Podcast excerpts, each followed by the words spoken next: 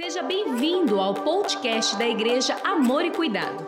Para você ficar por dentro de tudo o que está acontecendo, siga o nosso perfil no Instagram, arroba IAC Aracatuba. Somos uma família para pertencer.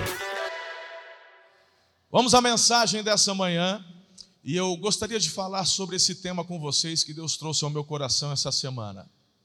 Sua vida tem cheiro do quê?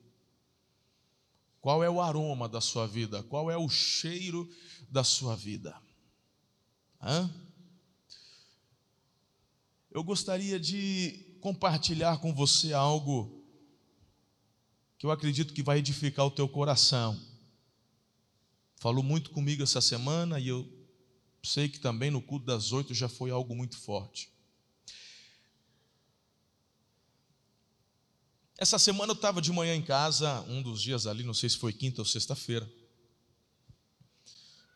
Estava sentado ali na mesa, tomando um café. Aí a Karen chegou e ela foi fazer uma crepioca, é uma mistura de omelete com tapioca. Eu não sei se você conhece esse mistério aí. Mas você pega a de milho, mistura com ovo e tal, tal, tal, e faz a tal da crepioca. Essa onda fitness. E aí, queridos, ela pegou, e eu estou sentado ali à mesa, ela foi até a pia, pegaram, ela pegou a tigela de ovos, e de repente ela pegou um ovo, ela deu um toquezinho, fez, hum, ovo na mão, e hum, você já sabe. Ela falou, tá podre. Ela nem precisou quebrar, ela pegou e deu uma batidinha, chegou a dar uma leve rachada.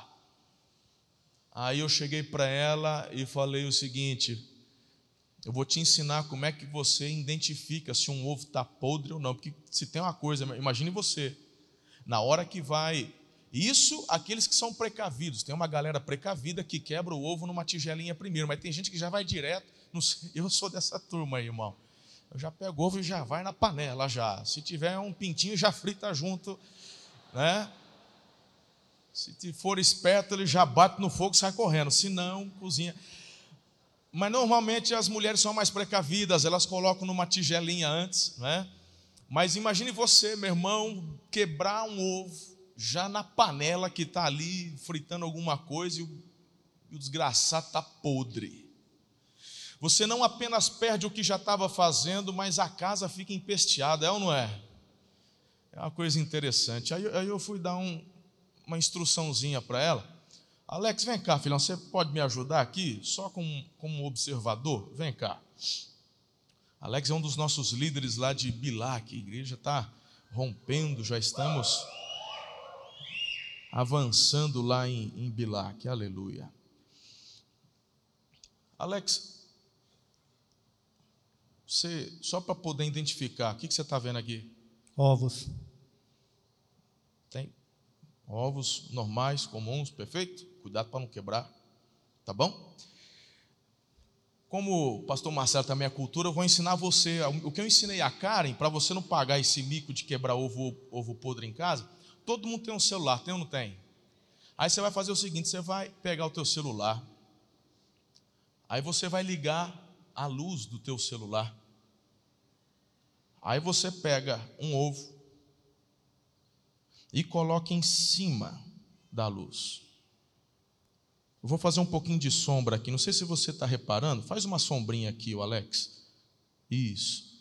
Você consegue ver que o ovo deu uma acendida, irmão? Consegue ver daí? Ó, o pessoal está ali no, no, no, na câmera ali. Vamos pegar um outro aqui. Então, quando o ovo acende, é porque ele está bom. Né? Outro. Olha lá. Deu uma acendida. Tá vendo? Vai por mim. Ah, ó, ó. Ah, tá vendo? Fez uma sombrinha ali, ó. Pegou, irmão? Se liga no mistério. Olha lá. Tá bom. Aí, irmão, você pega.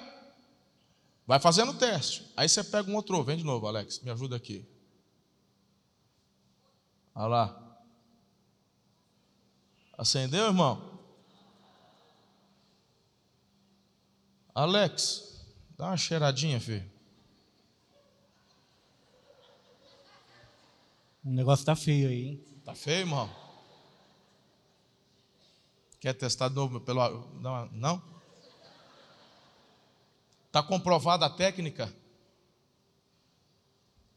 Obrigado, queridão. Aplauda o Senhor pela vida do Alex aqui. Pode ser. E foi muito interessante, então, eu ter aquele momento lá com a Karen, e ela aprendeu essa lição, e aí ela pegou toda a tigela de ovos, e ela passou tudo pela lanterna, jogou mais uns dois fora, mais uns dois fora, e, e deu para guardar o restante, depois ela fez a crepioca dela.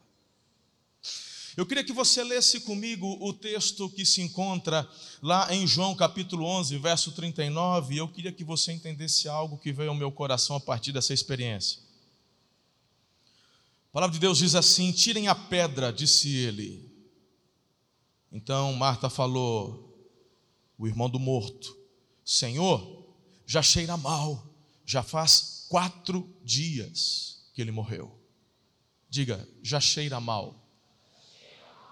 Essa experiência aqui, ela é muito forte, porque nós estamos falando de Lázaro, e Lázaro, ele morreu, Jesus foi comunicado que ele não estava bem, ele morreu, e depois de quatro dias, Jesus chega, e quando Jesus chega e manda retirar a pedra do túmulo, a Marta fala: Senhor, é melhor não fazer isso, porque já está cheirando mal. Mas eu tenho uma boa notícia para você hoje. Porque quando nós detectamos ovos podres, o que, que você faz com um ovo podre? Você joga fora, irmão. Não tem um tratamento para o ovo podre. Você não vai pegar o ovo podre e jogar um tempero, ou tentar passar alguma coisa, ou acrescentar algo. Não tem solução para o ovo podre, ele está podre. Talvez se o Joãozinho estiver aqui presente, ele vai pensar em tacar em algum aniversariante. Mas você não é o Joãozinho, amém? Você não tem esses pensamentos do inferno. Você, você não quer jogar ovo podre em ninguém. Um ovo podre, ele só serve para ser jogado no lixo. Agora, quando eu chamei o Alex aqui, eu fiz uma pergunta: o que, que você está vendo? E o Alex respondeu: ovos. É interessante que quando olhamos ao nosso redor, nós não enxergamos muitas vezes podridão, e o que vai definir se está podre ou não é o aroma, o cheiro que está sendo exalado. Eu te mostrei uma técnica que pode ser usada, mas nem sempre, nem sempre, você consegue perceber ou a luz ali, ele está no início, mas quando você aproxima, irmão, eu nem relei no nariz do Alex, eu cheguei próximo e ele percebeu o futum.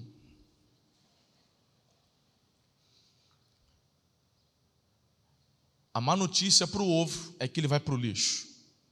Esse aqui tem vida curta, ele só vai ficar para o culto das 16, das 18, das 20 e terminando a celebração das 20, ele vai para o lixo. Vai terminar seus dias em algum aterro por aí. Mas eu tenho uma boa notícia para você. Porque de repente, dentro de você, o cheiro que esteja exalando pode ser podridão. A boa notícia é que Jesus não está te descartando, porque o mau cheiro não impede o agir de Jesus. A boa notícia dessa manhã é que Marta disse para Jesus: já está cheirando mal. E Jesus disse: não importa, não é um impedimento para o meu agir. E é sobre isso que eu quero conversar com cada um de vocês nessa manhã. É um desafio, é uma exortação, é uma oportunidade. Sabe, lá em Efésios capítulo 2, versículo 1 diz assim: Antigamente vocês estavam espiritualmente mortos por causa da sua desobediência. Essa desobediência é uma desobediência a Deus e por causa dos nossos pecados. O que seria uma vida espiritual de aroma indesejável? Meu irmão, eu diria que estar espiritualmente morto é característica de uma vida dominada pela religiosidade vazia, pelo racionalismo, pela autossuficiência, pela incredulidade, pelos prazeres momentâneos.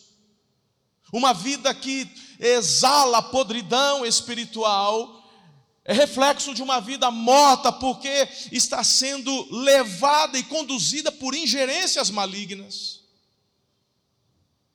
Você pode estar, talvez, estragado espiritualmente.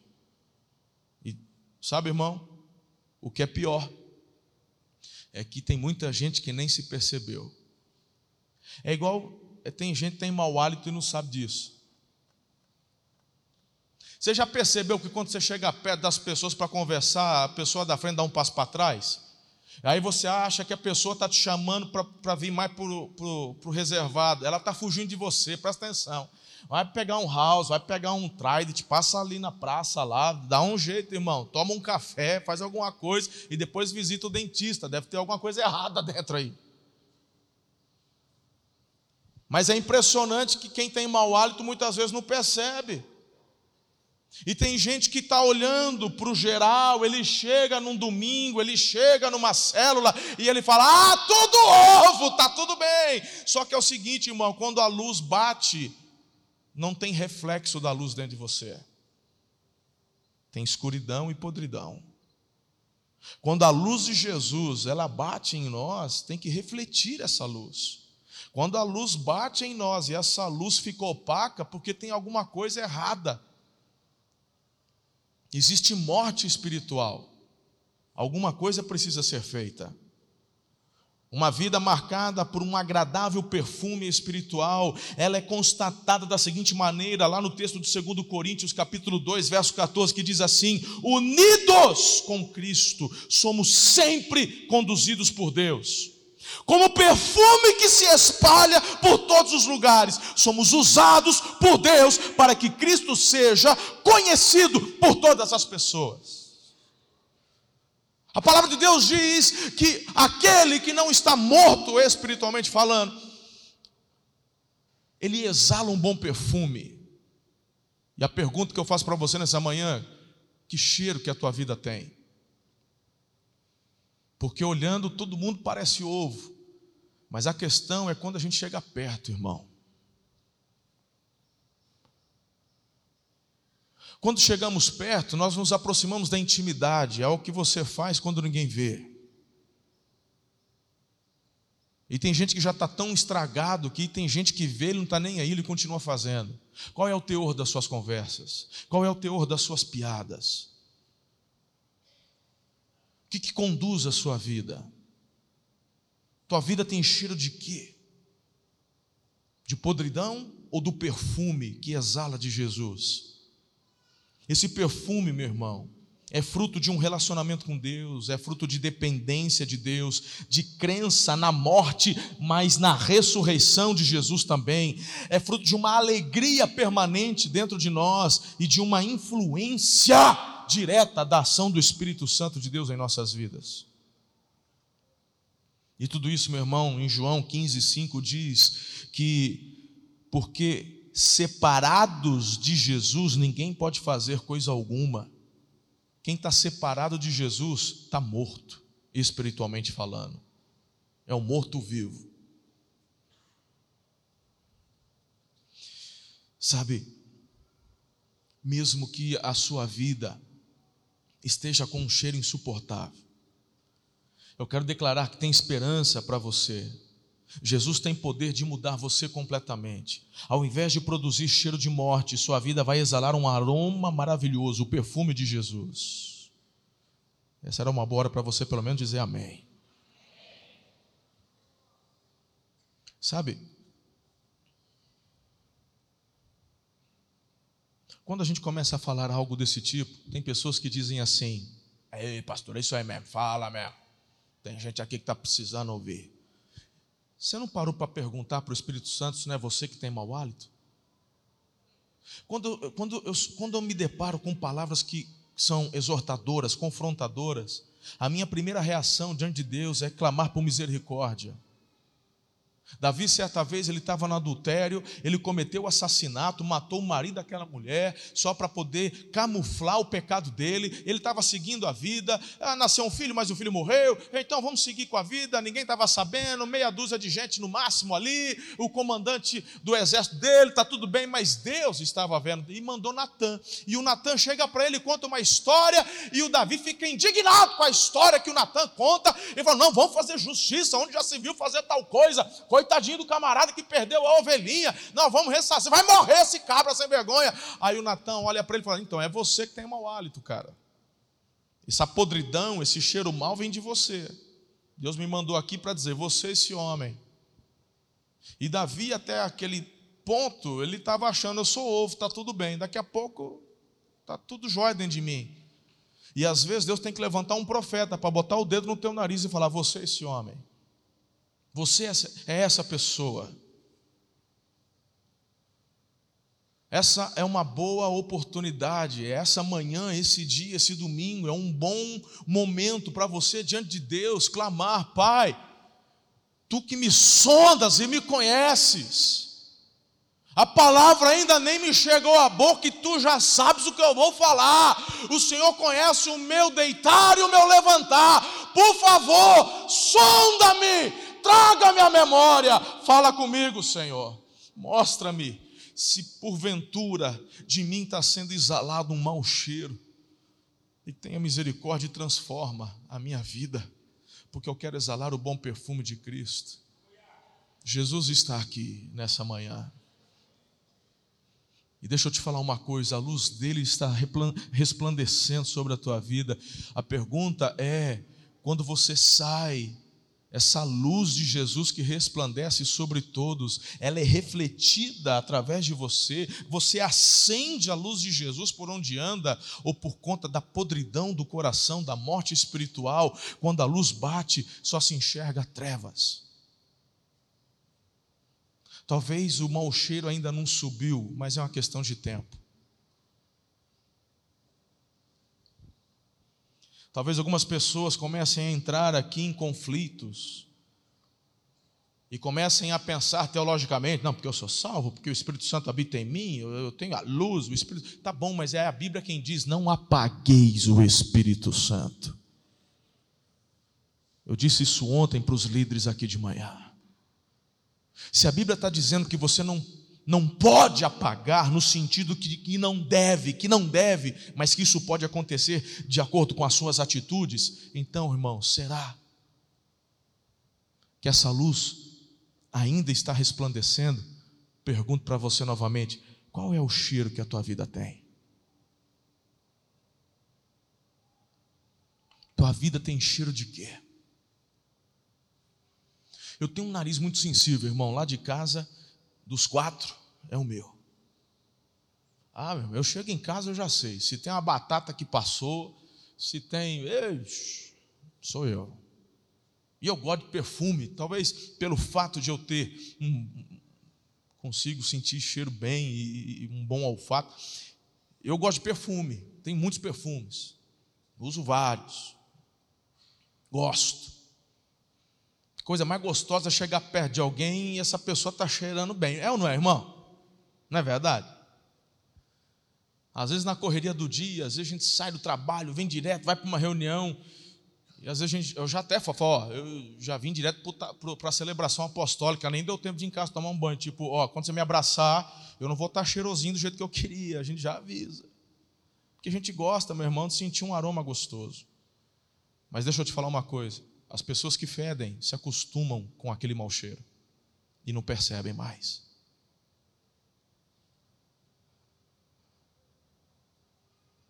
É muito comum na fase da adolescência, quando os hormônios, tanto o menino quanto a menina, tem uma fase de criança que está tudo bem. Aí ela entra na adolescência, os hormônios começam a se multiplicar, os meninos, a testosterona, e aí ele vai transpirar mais, e é impressionante, meu irmão, o futum começa. Quando é criancinha, é um olhinho Johnson ali na picanha, um talquinho, está de bom tamanho, aquele cheirinho está de liça. Aí ele vai virando menino, vai crescendo um pouquinho, mas está de boa, tomou um banho, está legal. Mas aí, meu irmão, tem uma fase que vai entrando na adolescência e vai ter que vai ter que usar um, uns produtos mais fortes. Uma criolina, um, sei lá. É, irmão, porque tem hora que nem o Rexona só dá, dá conta, não. Tem uma galera que fica na época do rastro, né? E no só rastro não dá conta, filho. Tem que, às vezes tem que ser um ácido, alguma coisa mais forte para poder dar conta, dependendo do nível. Mas é interessante que você pega essa molecada e muitas vezes eles não percebem, eles vão cheirosinho para a escola, quando volta tá catinga, irmão. Você abraçou o gambá na escola, você foi para onde? Você foi cortar cana? Foi capinar? Que, que, que aconteceu que você voltou desse jeito, trem? É, precisa passar uns negócios mais fortes embaixo do braço para poder garantir aqueles trem de 48 horas. Mas normalmente quem percebe isso é o pai, é a mãe. E me corta o coração muitas vezes de ver crianças, adolescentes, que começam a perder amizades, porque as pessoas não têm coragem de falar, porque eh, o ser humano ele quer fugir da confrontação. É mais fácil se afastar, é mais fácil deixar essa pessoa longe e sair de perto do que procurar restaurar, ajudar. É comum isso acontecer. É o fedidinho.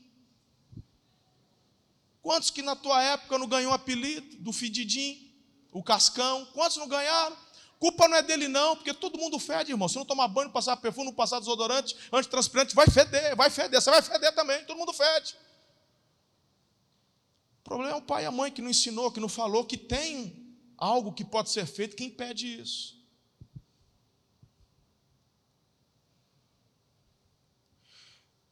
O que eu quero dizer é que tem muita gente que vem para a igreja. E muitas vezes tem líderes e pastores que só estão borrifando perfume. Se tem uma desgraça, irmão, é você sentir cheiro de CC com perfume.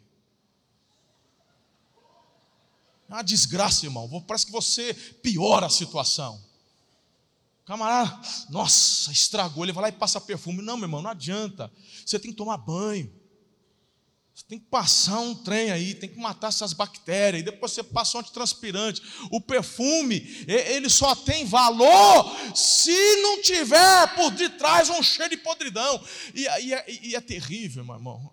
É você passar blush em, em focinho de porca, não, não combina. O que, que adianta uma porca com blush, com batom? É ridículo, tem cheiro de, de chiqueiro.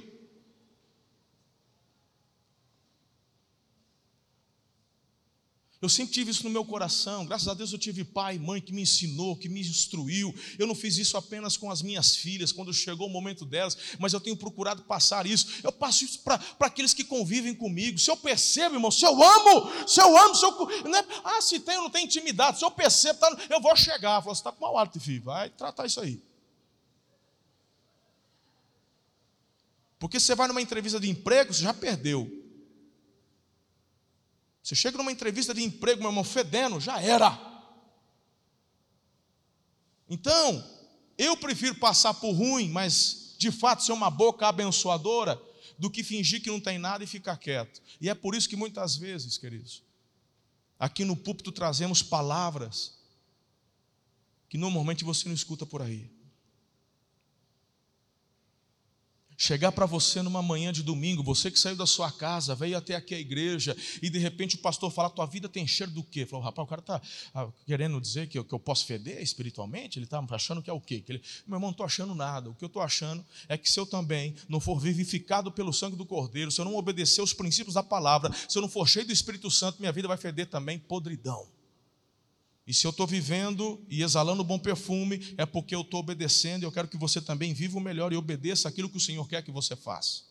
E eu comecei trazendo uma boa notícia para você nessa manhã. Você não é descartável como um ovo podre. Jesus está aqui e o teu mau cheiro não pode impedir o agir dele. Mas você tem que entender algo importante nessa manhã. Você faz parte do processo. E é por isso que eu gostaria de trazer para você algumas colocações breves, rápidas, para você quem sabe, abrindo seu coração, se quebrantar diante do Senhor. Eu queria que você cresce que Jesus está agindo para trazer você perto dele. Não é por acaso que você está aqui hoje, não. Não é por um acaso que você está nesse horário, nesse culto, ouvindo o que eu estou dizendo. O texto, a história, ela continua, e lá nos versículos 3 e 4 de João 11 diz: Então as irmãs de Lázaro mandaram dizer a Jesus: Senhor, a, a, a, aquele a quem amas está doente. Antes do Lázaro morrer, mandaram um aviso para Jesus: ele está doente, ou seja, ele não está bem. E é o teu amigo, você gosta dele, você o ama. Ele não está bem. Aí Jesus declarou: essa doença não vai acabar em morte, não. É para a glória de Deus, para que o Filho de Deus seja glorificado por meio dela. Sabe o que eu, eu entendo através disso? O que eu entendo é que duas situações Deus usa para aproximar você dele. A primeira é a dor, a segunda é a transição. Muitas pessoas passam por dores e faz parte da vida. Bem-vindo à realidade. E também nossa vida ela é repleta de transições. Desde que você nasceu, eu sempre estou dizendo isso, a nossa vida ela é marcada por transições e por etapas. E em todas estas oportunidades, nós somos ou recebemos de Deus a oportunidade de nos aproximarmos dele. Eu vejo oportunidades de crescermos e nos aprofundarmos no relacionamento com o Senhor. Diga amém a isso também. Então, nessa manhã, se de repente você já percebeu, querido, que tem algum mau cheiro sendo exalado das suas atitudes, do seu coração, perceba que o Senhor, na verdade, quer usar essa dor, esse momento, para que você se aproxime dEle.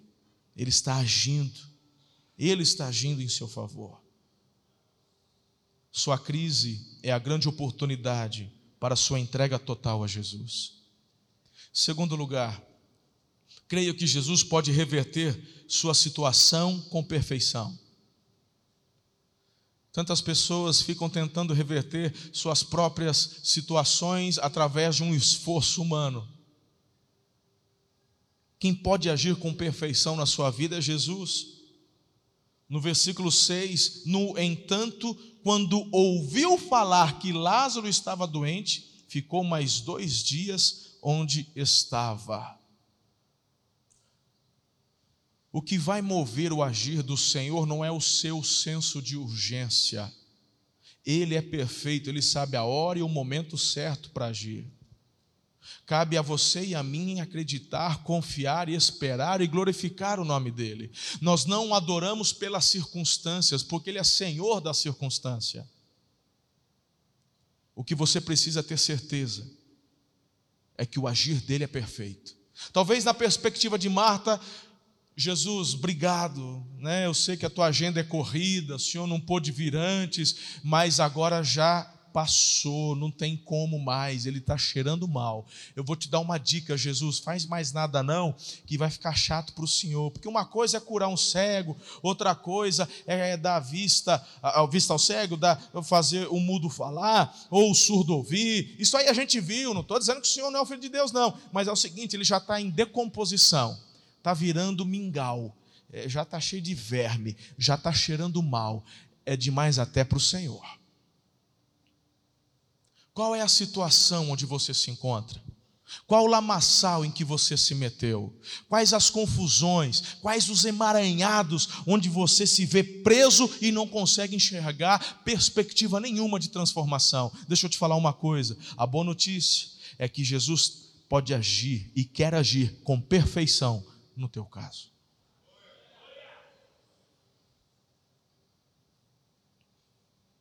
Tirem a pedra tirem a pedra. Aprenda, Jesus age no momento certo. E segundo, ele age sem equívoco.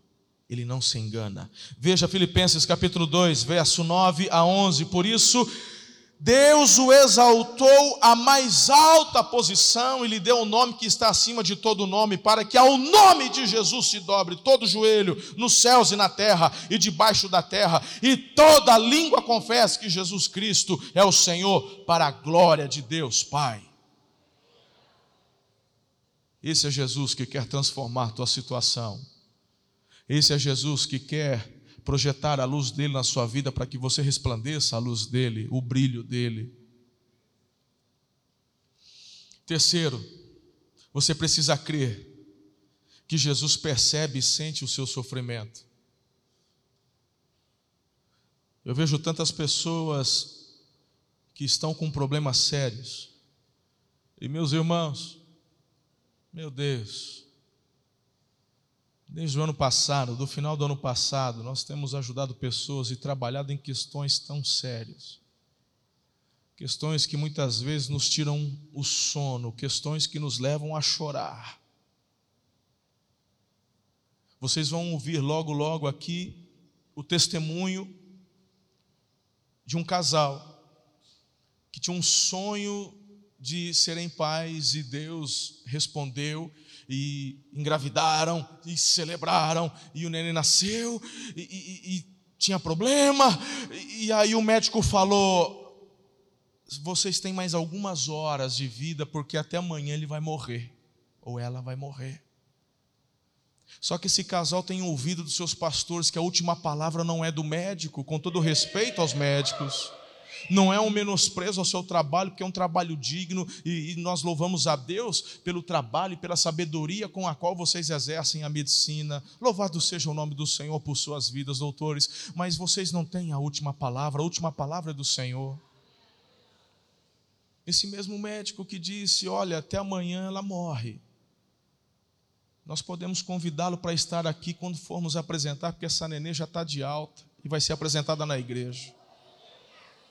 Deus fez um milagre.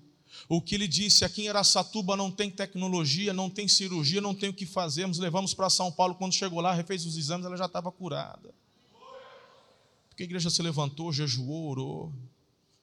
Eu não sei qual é o seu problema. Eu não sei no que você está desacreditando ao ponto de per permitir que esta escuridão gere este mau cheiro dentro de você, essa morte espiritual por conta de uma incredulidade, de uma frieza, de um afastamento. Eu não sei, mas em nome de Jesus, eu estou declarando para você nessa manhã que Jesus, ele percebe o seu sofrimento e ele vem na sua direção.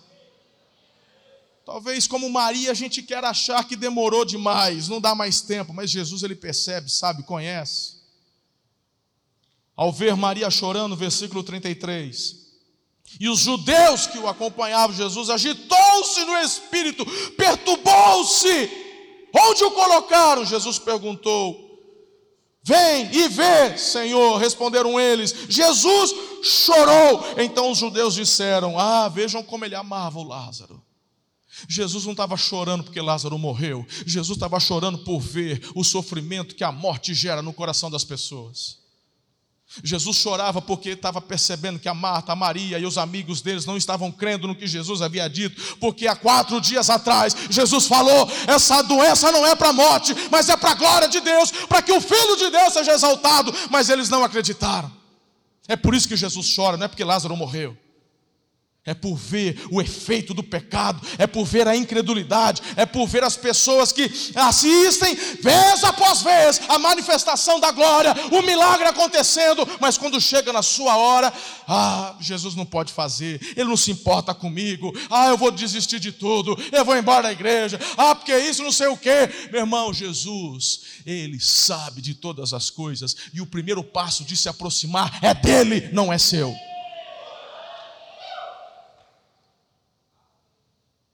Jesus chora. Ele se compadece por ver o que estava acontecendo ali. É por ter esse coração que Jesus alimenta multidões. Porque ele mesmo, ele mesmo, irmão, ele, ele para ele, se não, tá, se no começo ele já fazia um jejum, ele estava na boa, mas ele vê a multidão, a multidão estava com fome e ele multiplica pães e peixes, porque o coração dele se compadece. É por causa desse coração que ele nota e cura as pessoas que estavam gravemente enfermas. Por causa desse coração dele, que percebe, que se move em direção. Repita comigo: o coração de Jesus se move em meu favor. Você tem que crer e declarar isso sobre a tua vida, independente das circunstâncias que você esteja atravessando. É por causa desse coração que Jesus liberta as pessoas cativas. É por ver o endemoniado de Gadá, daquela situação, que não tinha algema, não tinha corrente que segurava aquele endemoniado. E Jesus se compadece. Você já parou para prestar atenção que Jesus pega um barco, ele atravessa aquele, aquela, aquele lago, aquele mar, só para poder fazer uma cura, irmão. Depois vai, trata, fala, ensina e volta. Que esse é o coração do Senhor. Ele pode ter vindo aqui para receber a adoração dos nossos lábios nessa manhã, mas eu quero declarar que Ele veio também aqui só por tua causa. Talvez você, querido, quando acordou hoje de manhã, disse assim: Eu preciso ir para a igreja. Quem sabe há pessoas aqui que faziam tempo, fazia tempo que não vinha, ou quem sabe há pessoas que estão vindo pela primeira vez. Tem pessoas aqui que estão amarguradas, estão com o coração assim, aflitos, e vocês disseram: Deus, por favor, faz alguma coisa. Jesus, o Senhor pode me ver, o Senhor pode fazer alguma coisa. Eu quero dizer, ele, ele chegou aqui primeiro que você, porque o teu coração atrai. E como os famintos foram saciados, os enfermos foram curados, os cativos foram libertos. Da mesma forma, a tua vida pode ser transformada hoje, agora, e você sair daqui exalando o bom perfume.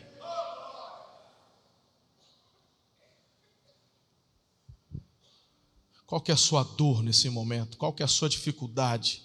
Confie em Jesus.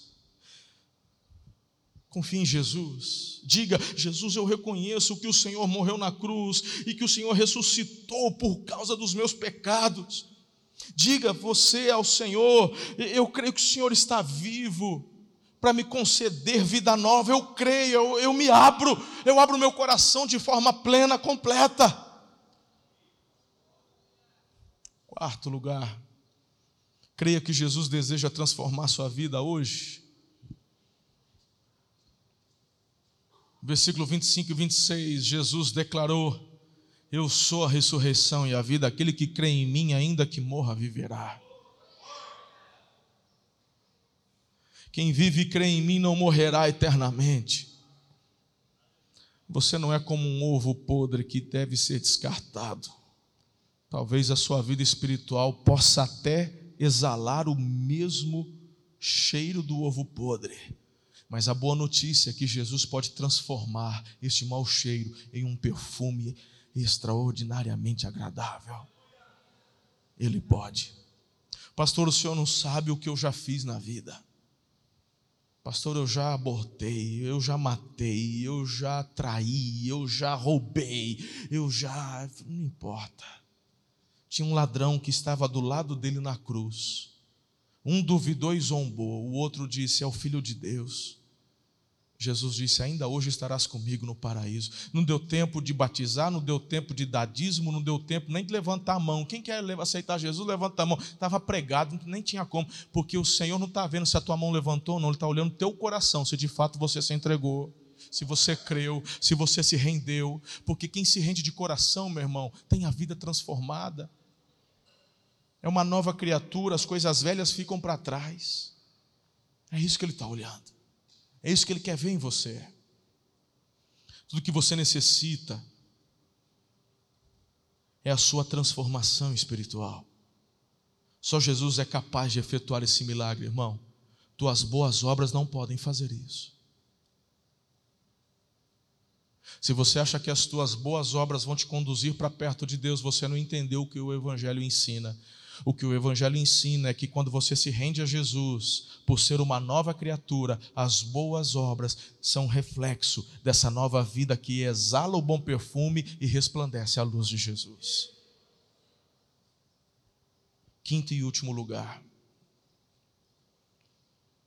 Esse é o ponto principal que eu quero abordar com vocês. Jesus espera, Jesus espera que você assuma a sua responsabilidade no processo.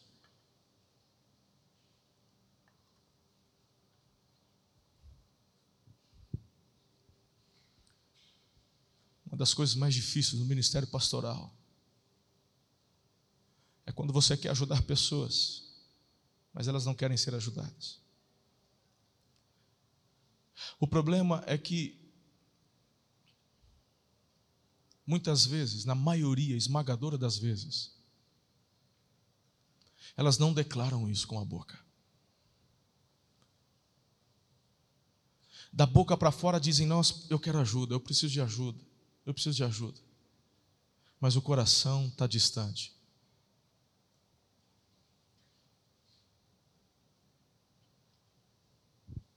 São pessoas que nós estamos sentindo o cheiro da podridão.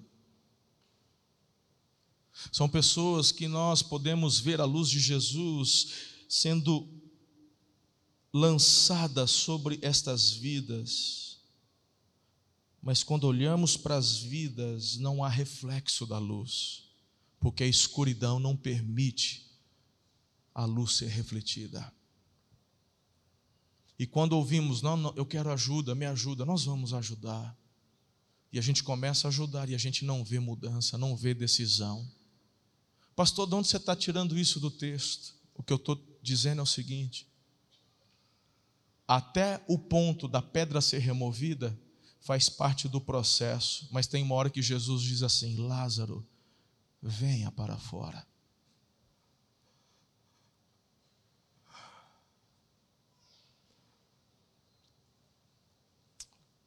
Lázaro poderia gritar de lá de dentro: Me deixa, onde eu estou é muito melhor. Onde eu estou já não tem mais doença, não tem mais tristeza, eu já estou no seio de Abraão, eu já estou aqui aguardando quando o Senhor mesmo vai ressuscitar e vai me levar para a glória. Me deixa aqui, Jesus, cuida aí das minhas irmãs. Jesus diz: Lázaro, venha para fora. Lázaro poderia dizer assim: não tem como não, eu estou todo enfaixado, eu estou todo enrolado. Lázaro poderia dizer: se é Jesus que vai fazer, faz por completo. O senhor já não tirou a pedra? Manda alguém aqui tirar as, as ataduras, manda alguém aqui me desenrolar, manda alguém aqui me ajudar. Mas tem uma hora que Jesus está dizendo: levanta o teu lugar e se manifeste, e saia da onde você está, do seu lugar de comodidade, se exponha, participe atente ao chamado dele em direção à luz.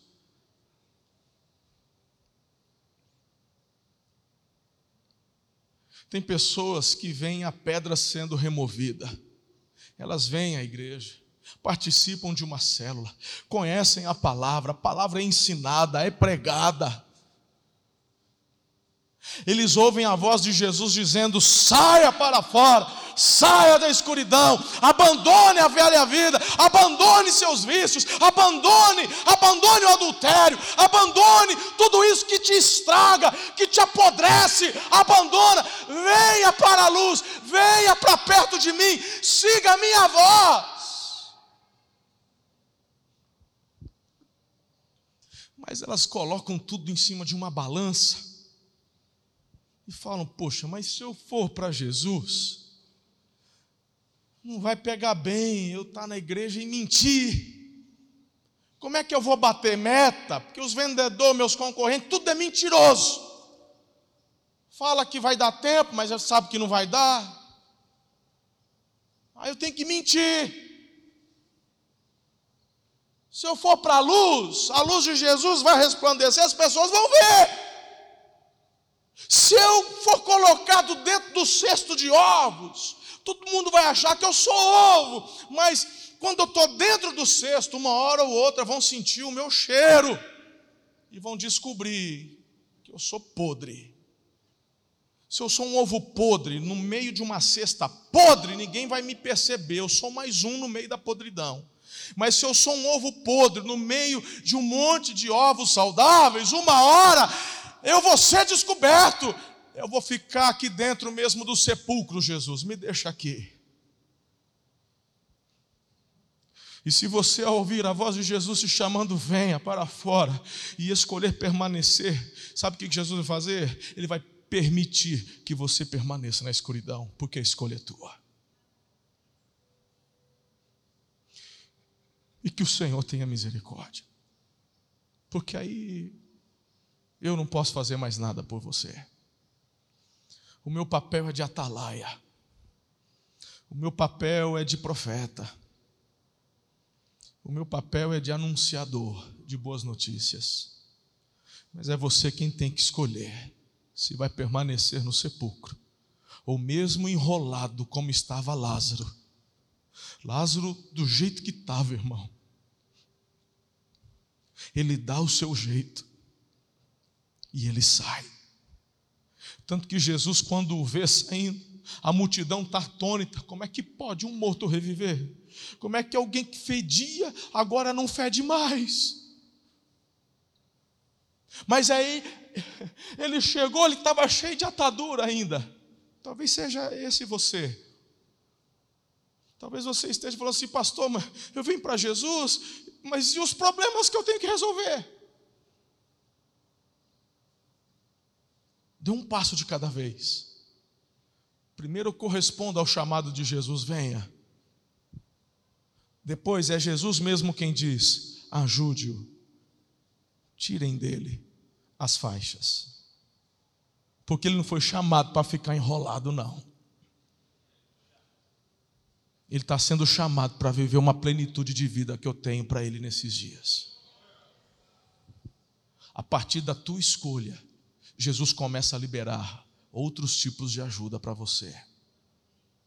Mas o primeiro passo de corresponder ao que ele já está fazendo é seu. Teu marido não pode tomar por você, tua esposa não pode tomar por você, teu pai não pode tomar por você. Teus filhos não podem tomar por você, eu não posso. É contigo.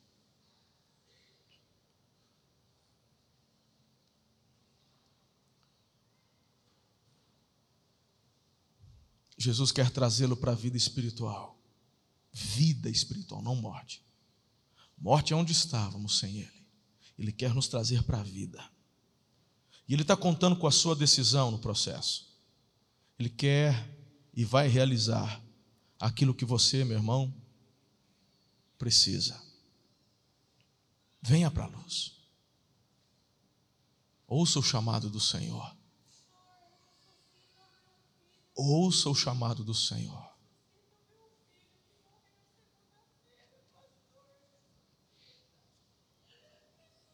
Hoje você tem a oportunidade de se lançar, como essa mãe está se lançando, aos pés do Senhor. Eu não sei qual é a aflição do seu coração. Mas o Senhor está aqui e pode fazer esse milagre na sua vida hoje.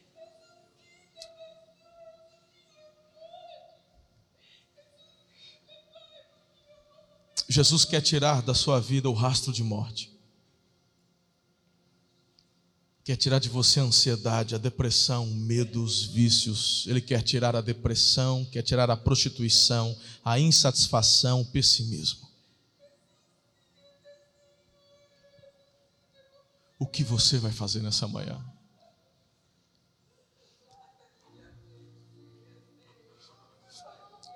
O que você vai fazer nessa manhã? Você pode ouvir mais podcasts como este nesta plataforma. Até o próximo.